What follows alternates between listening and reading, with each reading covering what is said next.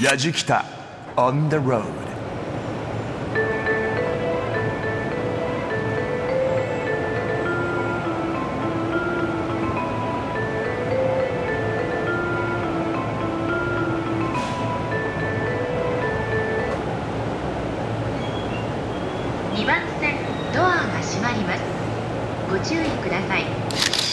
やじきたオンザロード旅人の今宗行でございます。今回はですね山手線ぶらり旅ということで駒込から田端まで歩いていきます。山手線の長さにすると1.6キロ意外と長いんですけれどもここからですね山手線今までは東に伸びていたのが今度南にぐーっと来るここに実はターニングポイントでもあるということでございます。でしかもここにはあの山手線唯一のあれがあるということでございますので今日もね何が待ってるのか楽しみですけども早速ぶらりスタートしましょう。今日も最後までお楽しみに。やじきたオンザロードご案内役の中田美香です。今日のやじきたは大人気シリーズです。東京田んぼ山手線一周ぶらり旅。JFN の今宗行さんがやじきたスタッフと一緒に東京の大動脈山手線を一駅一駅ブラブラとお散歩をしながら東京の意外な魅力を発見していこうというアットホームな企画です。新橋からスタートした旅も今回で19回目時計回りにだいたい3分の2ぐらい歩いてまいりました。今日は駒込駅からのぶらり旅です。前回の山手線ぶらり旅で駒込はソメイヨシノ発祥の地なんてお伝えしたんですが JR 駒込駅の発車メロディー「桜桜」ですね。私も今あそっか桜桜の理由はソメイヨシノ発祥の地だからなんだというふうに合点がいきましたが。そして山手線この駒込から田端の 1.6km の間に10メートル以上下ります。まあ、新宿とか池袋とか高台に面した山手線エリアが終わりまして田端から完全に下町エリアに入るというあたり。この辺がね街の変化が感じることができる点も面白いですね。今日も旅の様子番組ホームページの動画や旅日記そしてオンエア終了後はポッドキャストでも楽しむことができます。ぜひホームページ一緒にチェックをしながら聞いてください。アドレスは www.jfn.co.jp スラッシュやじきた。www.jfn.co.jp スラッシュやじきたです。やじきたオンザロード東京田んぼ山手線一周ぶらり旅駒込から田端編。今日も最後までお付き合いください。やじきた on the road さて今回もですね駒込の駅から田端の駅まで行くんですが、まあ、どういうふうにルートを行くのかねもう僕らの軍師のメルシーさんに今日は委ねてますのでメルシーさんよろしくお願いいたします。了解いたしました。そんな下からなわけないじゃないですか。うちのスタッフが下からなわけないんですよ。そしてなんとぶらりシリーズ意外にも初参戦のオルッチ佐々木さんがディレクターでございます。よろしくお願いします。よろしくお願いいたします。ドキドキしてます。ドキドキしてますね。そしてカメラマンは久保田君です。よろしくお願いします。えここは駒込のいわゆる駅のホームを並行するように我々は坂を下っておりますけれども、はいちょっと手前に僕らが今のブラリのスタートにしたところが前回のエンディングだったソメイヨシノ桜記念公園というね場所だったわけですが今日は何を見るの？今日はあれを見ないとねやっぱり。あれあれでしょ？あれを見ないとね。散々言ってましたもんね。まず真っ先にあれ行きましょうね。真っ先にあるんだ。おすっごい楽しみ。あれ行ってから徐々に徐々に田端の方に向かっていこうかなと山手線ぶらりシリーズもうかれこれ3年ぐらいやってますけど 最初の方から言ってたもんね。言ってましたね。言ってました。あの山手線の実は実は線路に1個だけあれがあるんだと。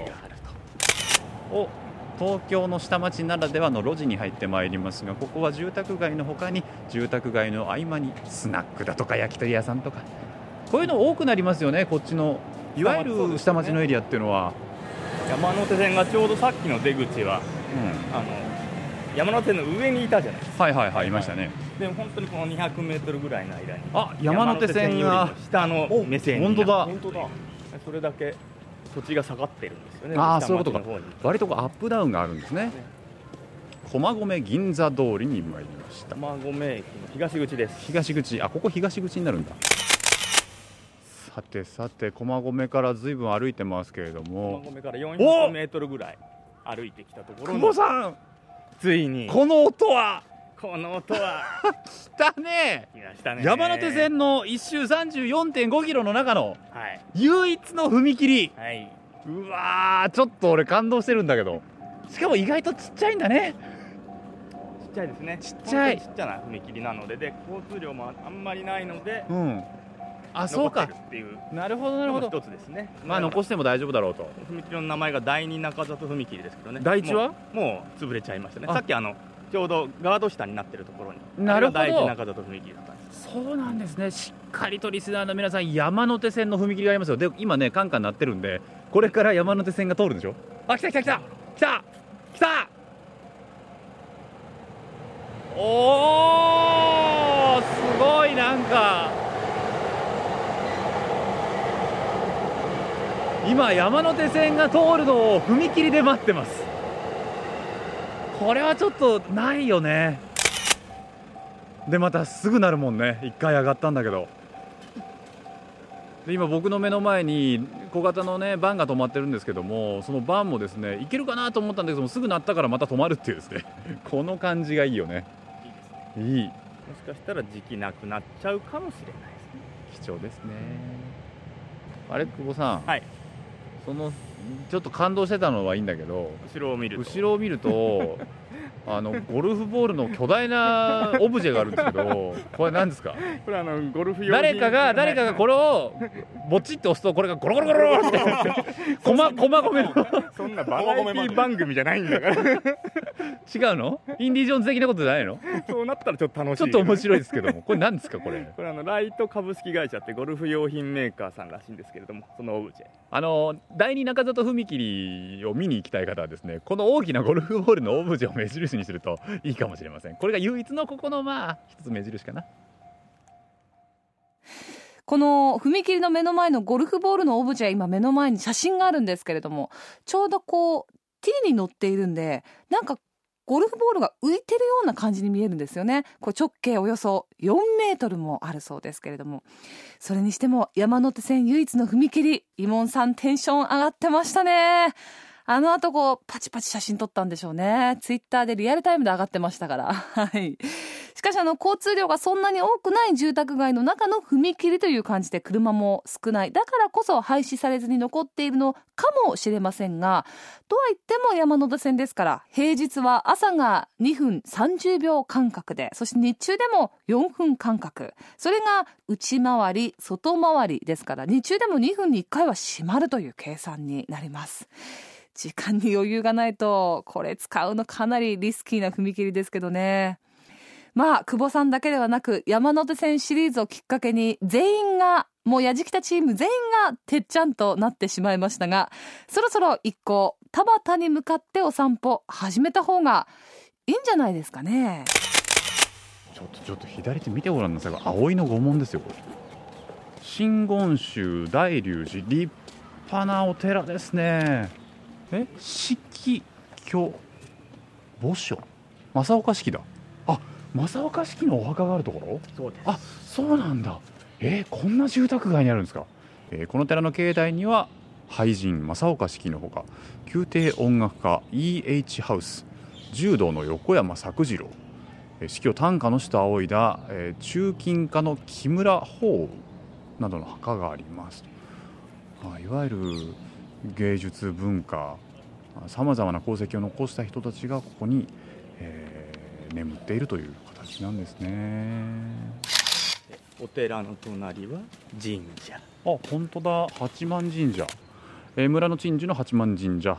現在の田端は江戸時代には田端村と呼ばれ村内には上田端と下田端という2つの地域に分かれていましたと各々の地域には鎮守の八幡神社が祀られておりこちらの八幡神社は、え上田端の鎮守で大龍寺が別当寺を務め、えもう一つの八幡神社は東岳寺が別当寺別当寺となっておりましたと。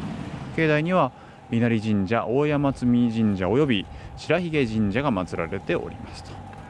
随分と由緒のある神社ですね。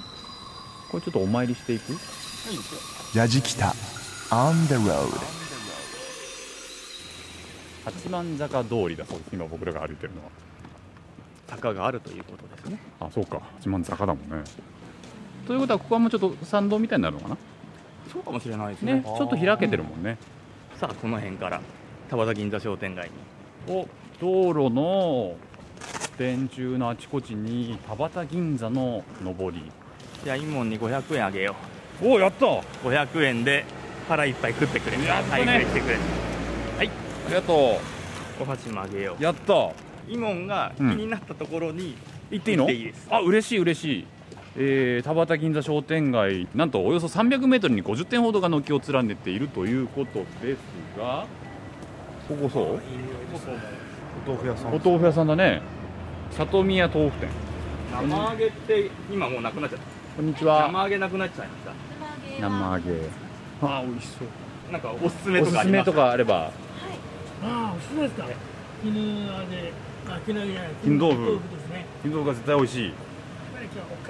これがいいこれですか？えじゃあそのいいですか？里宮豆腐店さんのおすすめ絹豆腐。はい。これ一丁いただきます。北海道の絹豆腐って言ってもらいたいんですよ。北海道の絹豆腐。北海道産の大豆を使ったね、絹豆腐。これうまいですよ、これ。じゃあちょっといただきます。お醤油いらないと思いますよ。お。醤油いらないですか？えとろっとろよ箸入れたら箸の通りがめちゃめちゃ濃厚。いただきます。おおなんだこれ。あでもね豆腐のクリーム食べてるみたい。びっくりしますねこれ。あ、そうですか。よかった。ありがとう美味しい。ありがとうございます。ありがとうございました。パンハウス麦畑美味しそうこの商店街面白いのは、うん。お店の中に入らないでも通りで全部変えてしまうっていう。みんな通りに面して商品なるほど。本当だ。たこ焼き屋さんじゃないよね。あれねお好み焼き屋さん。たこ焼きたこ焼き屋さんうわーこれいいですね。いいですね。わあでも向かいはなんかお惣菜でしょ？おでんだね。つくちゅう。えここ明治25年に日本橋で創業おでん種の専門店店先でも食べられるしかも激安え今の久保メモです。おでんの値段昆布25円つみれ30円ちくわぶ野菜揚げイカ天エビ天卵からし揚げ50円。へえ安っ。美味しそう。お姉さん何かおすすめあります？おでんだねめちゃめちゃ全部美味しそうなんだけど。うんみんなおすすめなんだねえみんなおすすめでしょ特にシウマイ巻きとかボールとかねうシューマイ巻きとボール？じゃあそのシューマイ巻きとはいはいそのボールボールにする、うんする。はいはい。はいどうぞありがとうございます。はい。あすいません、はいはい。すいません。じゃあお邪魔しまして軒先借ります。よいしょ。じゃあこのボールからいきます。ちょっとおつゆおいしそういただきます。かあうまおいしい。美味しいでしょ？うん。まあこれからね時期だから。えおでん種何種類ぐらいあるの？80ぐらいじゃないの？80ぐらい？すごいですね。じゃあもう毎日仕込み大変じゃないですか。いいっていいって。いいんだよなんいいね。いいねなんかね。今ほら今日も安かったからなんでよ。だってこの券だけでこんなのもらったんじゃ悪い。じゃんだってこれただの券だよ。ただ大当たりがいいですね。たどうもすみません、はいはいありがとうございます様です。いいですね。地元の人のつながりですねスタッフにも、はい。はあー。わあうまい。いメルシーさんにはうん。はい久保田君にもはいおいで暑いからね気をつけてよ。飛び込む見てい。ただければ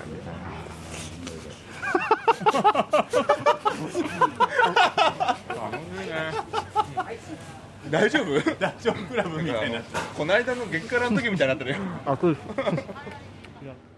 中田美香がお送りしています。やじきたオンザロード。東京田んぼ山手線一周ぶらり旅駒込から田端編。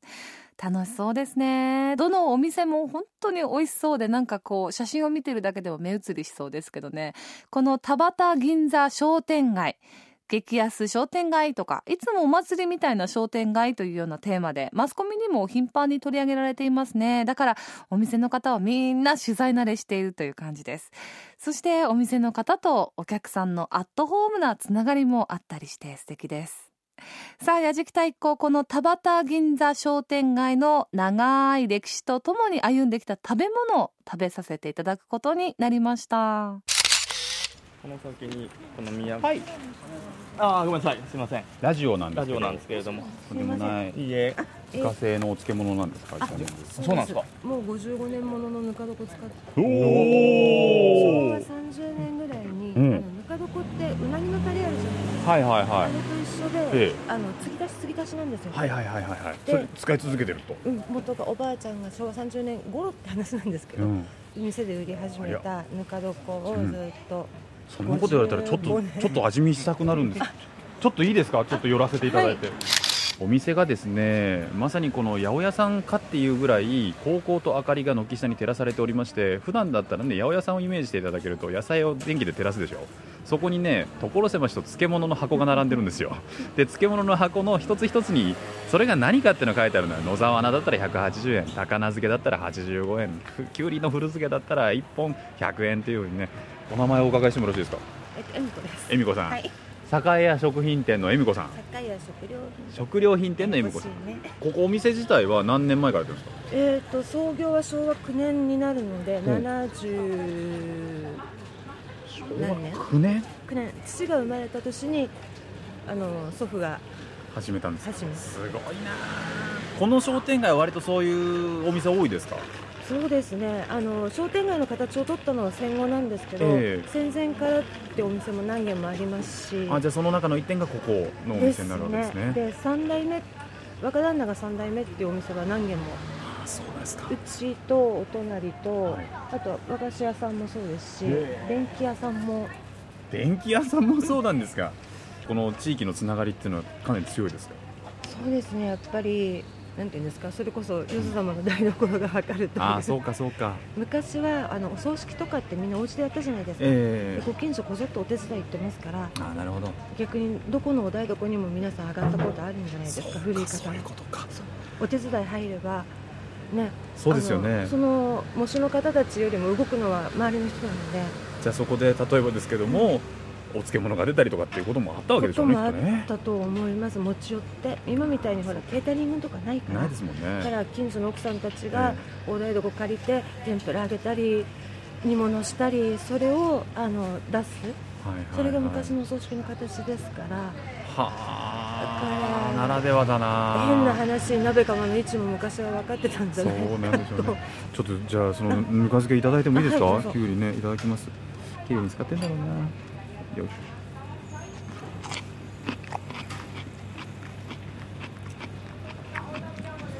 うんうまいっすねありがとうございます。あ本当によく使ってますねりがとうございます。だやっぱり複雑な味がしますあ、そうかもしれないですね。でもちょうどいい浸かり具合で塩加減とあときゅうりの中にキュッとなんかねぬかのぬかのあの味が入ってるっていうのがもうたまらんですねこれ。ありがとうございます。細かく刻んでねお茶漬けなんかにパッと散らしてもうまいでしょうし。美味しいですね。うん。古漬けはその目的で買ってかれる方多いです。ああそうですか。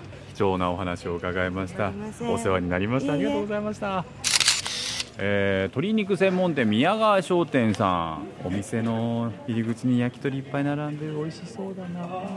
すいません突然なんかいきなり押しかけちゃってすごい。何？1個10円のつくね団子ってなんだろう？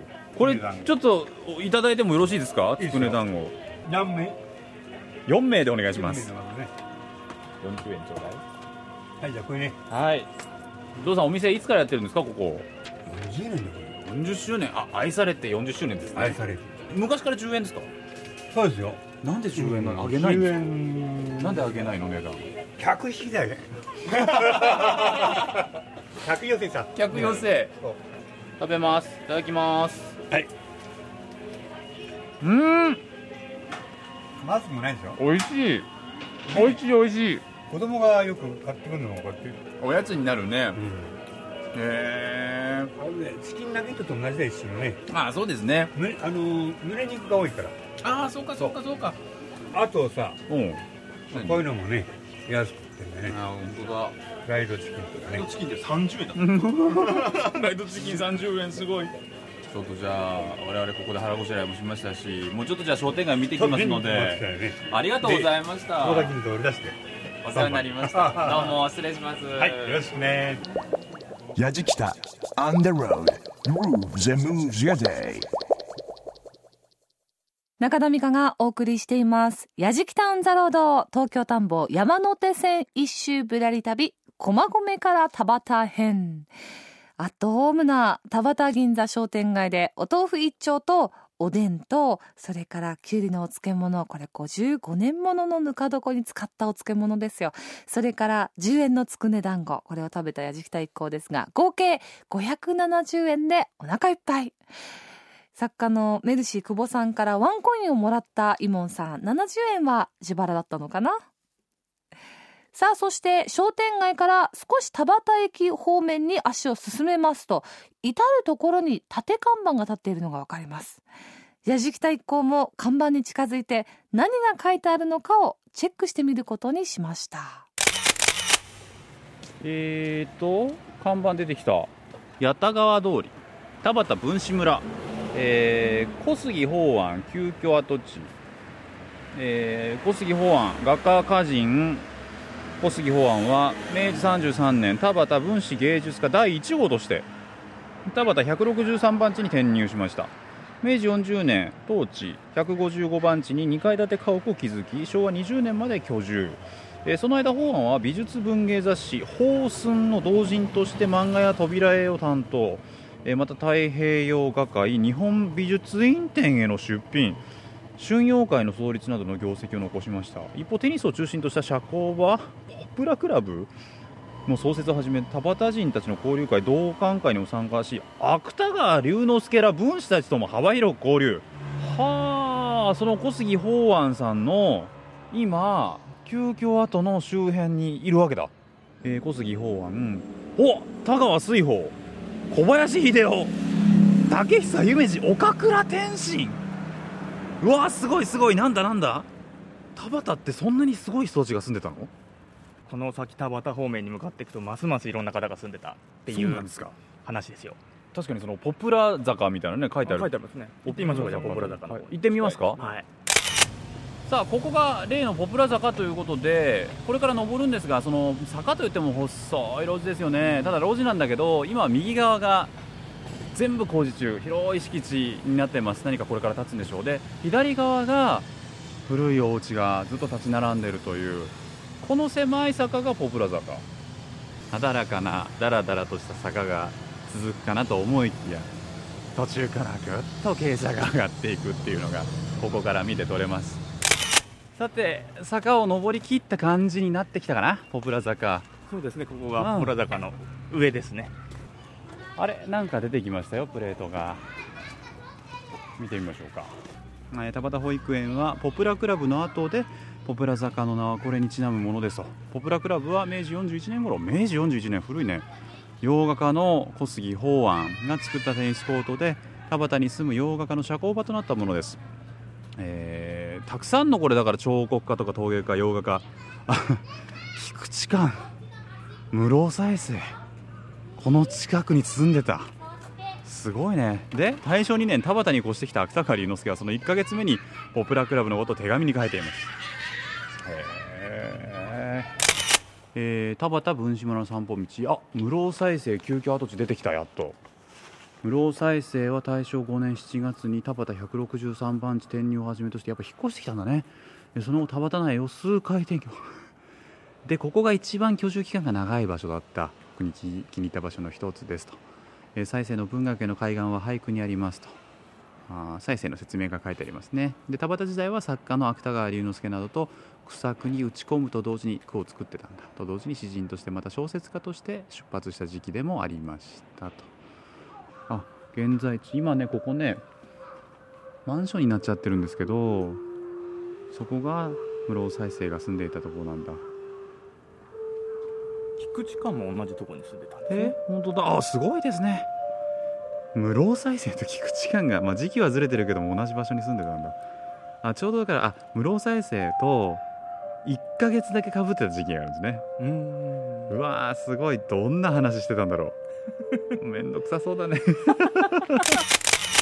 大きな大きなスロープを江戸坂っていう坂なんです、ね、あここ江戸坂っていうんだ。はい。昔から由へ緒ある坂なんですあれ久保さん。はい。田端分子村。記念館。記念館って書いてある。うん。じゃあここに行けば今までの菊池寛だ室生再生だと、芥川だと、すべての謎が解けると。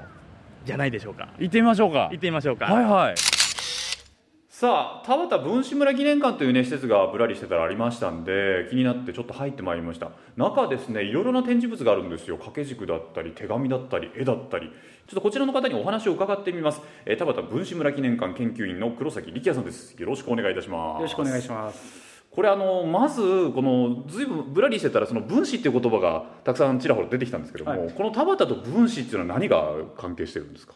えーとですねまず分子っていうのは小説家とか詩人のことを言いまして、はいはいはい。そのまず田畑に大正3年にあの皆さんご存知の芥川龍之介が知ってる名前でよかった。そうですよね。転入してきて、はい。その次にですね大正5年に室生再生というその小説も書いてる詩人の室生再生が転入してきましてそれであの当時でもこの2人というのはある程度ビッグネームの人たちで、えその2人があ田畑に住んでるんだというようなことで、えー若き小説家や詩人を目指す青年たちがこの田畑に集まるようになりました。へえその他にどんな人たちが来てたんですかこの田畑には？そうですね。あの分子村として今は田畑は周知されてるんですけれど、ええ。それより前は圧倒的に芸術家の人たちの方が多くて。あじゃあもっと前は芸術家の方がいらっしゃった？そうです。例えば、えー当館では明治33年から田畑分子芸術家村が始まったというふうにご案内しているんですが、はい。その明治33年には、えー洋画家の小杉美世、まあ、もしくは小杉法案という、えー洋画家の人が来ました。小杉法案さんというのはどんなものを書かれてるんですか？そうですね。まあ一番皆さんがよく目にする作品としては東京大学の安田講堂の壁画とか。おお、ええ。あはいはいはい、あれそうなんですね。そうなんですあと好きな人たちならば分かるというのが都市対抗野球のエンブレム。おああいったようなのもデザインしたのがそれも小杉法案さんが。そうなんです。ずいぶんビッグネームがじゃあここにはいたってことですね。そうですね。えーじゃあ具体的にこの記念館にはどういった作品が置いてあるんですか？はい、えー今はちょうど小杉法案の生誕130周年にあたるので、小杉法案中心の、えー絵とか、また軸とか、えー展示しておりますがやはり一番人気は芥川龍之介なので芥川龍之介の「羅生門」の初版本だとか。嘘。そんなのも置いてあるんですか？そうです、ええ。他にはあの直筆の同じ田畑分子芸術家仲間に送った書簡といったようなものを展示しております。えその芸術家の方で最初になったというその小杉法案、はい。小杉法案さんというのはどういった方だったんですか？小杉法案というのはですね、まあ、その前の号が「未世」そう今田鮫図と書いて未世というか語をはいはい。小杉未世と名乗ってたんですけど、ええ。それはなぜかというと何が冷めないのかというとお酒のことだったんですよなんかねうすうすそうじゃないかと思ったんですよ、ええ。その手のブライデンは非常に多くて、はい。例えば田畑名物の東岳寺の赤紙仁王像を酔っ払った時に友達と一緒にひっくり返したという 話も伝わっておりますあの赤紙の貼られた仁王様の像はいありますが、はい。あれ結構大きいですよ。多いですよね。それで次の日に法案がその辺を歩いていたらちょうど修復作業をしていてまして大の大人、まあ、屈強の大人たちが4人ほど直そうとしているところを見て「お俺一人であんなもんひっくり返したんだな」とかって考えに浸ったとか浸ってないかとかっていう話があるんですね、はい。あのこの後我々もですねちょっと芥川龍之介の足跡じゃないですが、ちょっとたどれるならたどってみたいなと思ってるんですけども、はい。何かゆかりの地って残ってるんですか？はい、えー、と現在、まあ、当館先生の表示板が残っているのが芥川龍之介の救急跡になります、はい。はい、実はこちらの記念館入るとねビデオを見ることができるんですけども、はい。芥川龍之介の映像ありましたね、はい。僕初めて動く芥川龍之介見たんですけども、はい、そのあの家ですか？そうです。ちょうどその映像が撮られた場所。で龍之介っていうのは実は創作活動のほとんどが田畑で行われましたから、まあその作品のほとんどが田畑で生まれたと言っても過言ではないので名作が生まれた場所だというふうにご案内しておりますこの地で羅生門書き上げたんですね、はい。あとねこの辺りってのは割とアップダウンもある場所じゃないですか、はい。なんか面白い場所ってありますか？あの不動坂という場所がございます。はいはいはい。こちらの坂はもう雨の日にはその雨足がひどくなって、ええ。もう下駄だと歩くのに大変だといったような 書簡を友人宛てに出してるんですが。そんなに大変な坂があるんだ。はい。ちょっと行ってみたいと思いますあぜひぜひ。いやいろいろお話面白かったです。ありがとうございました。あこちらこそありがとうございます。えーお話伺ったのは田畑文志村記念館研究員の黒崎力也さんでした。ありがとうございました。ありがとうございました。中田美香がお送りしています。やじきたオンザロード、東京田んぼ山手線一周ぶらり旅、駒込から田畑編。田畑に住んでいた分子たち、改めて少しご紹介させていただきますと、芥川龍之介、室尾再生、直木35、野口宇城、萩原作太郎、菊池寛、佐藤八郎などなど、そして田畑に住んでいた芸術家の方も多いですね。洋画家の小杉法安、日本の陶芸界のパイオニア、板谷波山、中近家の第一人者、香取穂妻、それから画家の竹久夢二などなど。しかもこれほんの一部の方たち。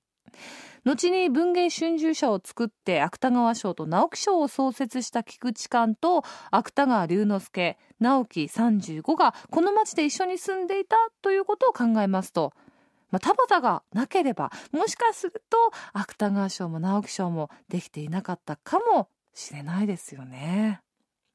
さあそしてイモンさんとやじきた一行。せっかくなので先ほど田畑文志村記念館黒崎さんに教えていただきました。小杉法安や芥川龍之介のゆかりの地に行ってみることにしました。やじきた on the road いやーでも田畑の分子たちの話を聞くとちょっと羨ましい気もしますね。その時代に一緒にいたかったななんて思ったりもしますけどもでもなんかお話聞いてたらねまだまだいろいろあるっていうんでそうですね。ちょっと見てみます？せっかくですからぶらりしましょうよ。そうです。もう田畑の駅前に来ちゃいましたけど。そうなの。ここね実はそう分子村記念館の目の前田畑の駅なんですよ。だから僕らぶらりここで終わるんでしょ？ここで終わりますけどせっかくだから反対側のあの改札口の方までちょっと歩ってみます。メルシーさんがそういうってことは何かありますねこれね。谷ですね。川の中にいるよああ確かに。お田畑八幡神社でしょ？さっきの八幡神社のもう一つっていうのがあここですよね。そっかそっかそっか。ここに出てくるんだ。おおどうしました？どうしどうしました？まさか釣ったとか。え？何したの？痛い痛い痛い痛い痛い。痛い取るな。取るな。俺の声を取るな。痛い痛い痛い。痛いついに来ましたね。こちらですね。すごいですよあのね小杉法安さんが酔っ払ってはい。やらかしちゃったって言ってた 赤髪仁王様の像がありますけれどもあの仁王様2体並んでいますがその体にはですね赤髪がたくさん貼ってあるんです、僕ねその何度か実は見たことがあるんですけれども、かなり大きなもので人間の背丈と大人の背丈よりちょっと大きいぐらい、さらにちょっと大きいぐらい。でなんせあの像なんでね石でしょあれ、はい。こんなものよくまあ倒したりしたよね。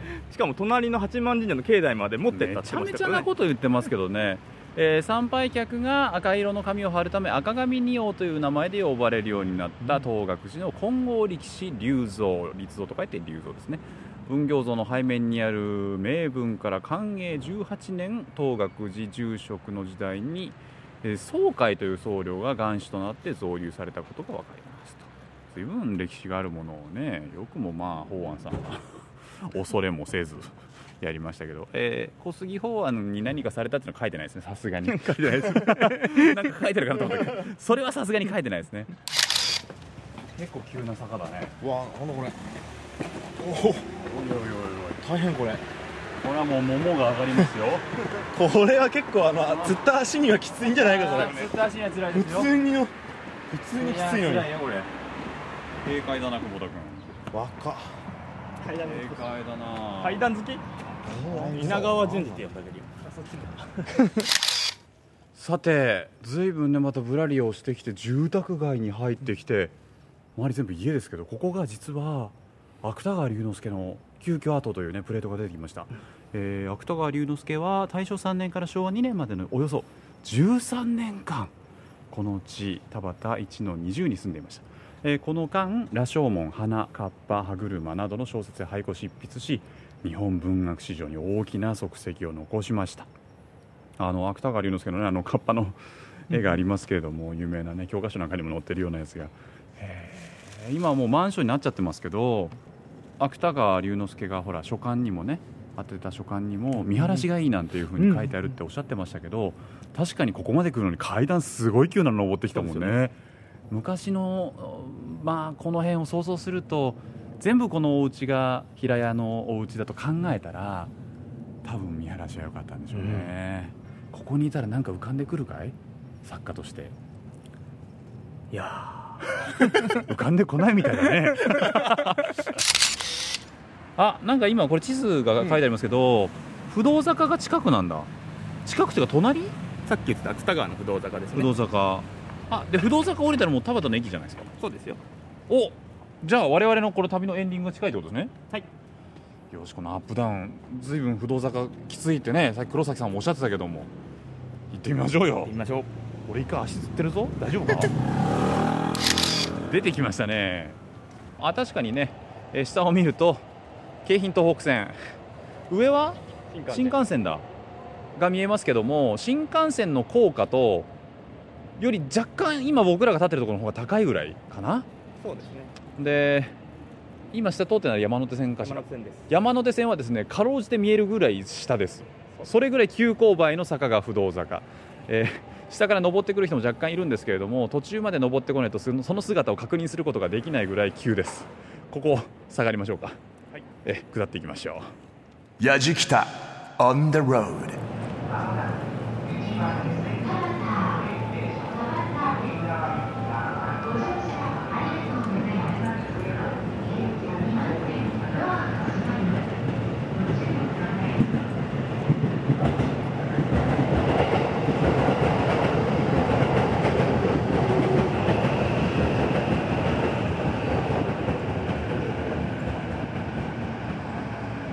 山手線ぶらり旅シリーズ駒込から田畑編皆さんいかがだったでしょうか？やっとこの山手線のある一つある踏切に出会うこともできてね。僕らかなり満足なんですけれども分子たちが愛した街田畑なんとなくその面影その雰囲気風情っていうのはあの商店街を歩いてると感じましたね。ああ住みやすいななんてちょっと住んでみたいななんていう思いもしますしやっぱりここでですね分子たちがどんな話をじゃあ昔してたのかそんなことに思いを馳せるのにもぴったりな場所なのかもしれません。駒込田端なかなか降りない駅なのかもしれませんけれどもね歴史に思いを馳せながらぜひ皆さんぶらりしてみてください。そしてこの下に僕ら田端の駅があるんですけどもさっきからアナウンスで田端田端と言っております。一体どっちが正しい発音なのかぜひこれは次回の「やじきたオン・ザ・ロード山手線ぶらり旅」シリーズで明かしていけたらなと思います。というわけで旅人は今宗行でした。やじきたオンザロード東京田んぼ山手線一周ぶらり旅駒込から田端編お送りしてまいりました。いかがでしたでしょうか？もう多くの分子たちそして芸術家に愛された街田端ですけど当時は今以上に何にもないのどかな風景だったと思うんですがそれがまた彼らの感性をより刺激したのかななんて思います。またあの下町ならではの人々の温かさもあるでしょうし私の勝手な思い込みかもしれないんですけど分子たち芸術家たちが集まる場所っていうのはなんか坂が多いですよね。坂を登っている時っていうのはその先が見えない想像力をかきたてるっていうところもあるかもしれませんしまたこう上がりきるとそこから見渡せる風景っていうのも彼らの感性を刺激するのかななんて思います。さあ山手線一周ぶらり旅ですが田端の次の駅は西日暮里です。でその先も日暮里うぐいす谷上野御徒町秋葉原間だと、まあ、まさに下町を歩きます。下町らしい山手線ぶらりお楽しみに。この旅の様子は番組のホームページで動画や旅日記そして放送終了後はポッドキャストでも楽しむことができます。アドレスは www.jfn.co.jp スラッシュやじきた。www.jfn.co.jp スラッシュやじきたです。やじきたオンザロードご案内役は中田美香でした。